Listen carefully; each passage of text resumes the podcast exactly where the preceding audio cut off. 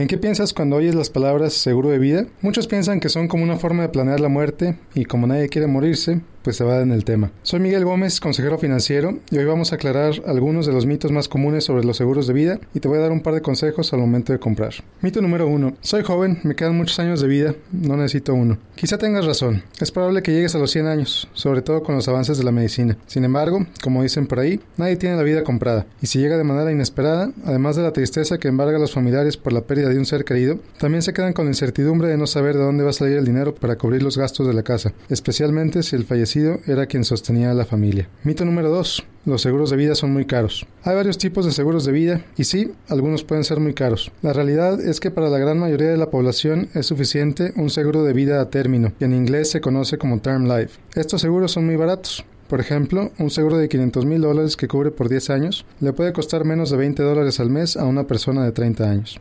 Existen páginas de internet donde puedes obtener una cotización básica para que te des una idea de lo que puede costar, pero es importante que sepas que el costo final se determina de acuerdo a tu edad y tu estado de salud. Y finalmente el mito número 3. Las aseguradoras no pagan, solamente abusan de sus clientes.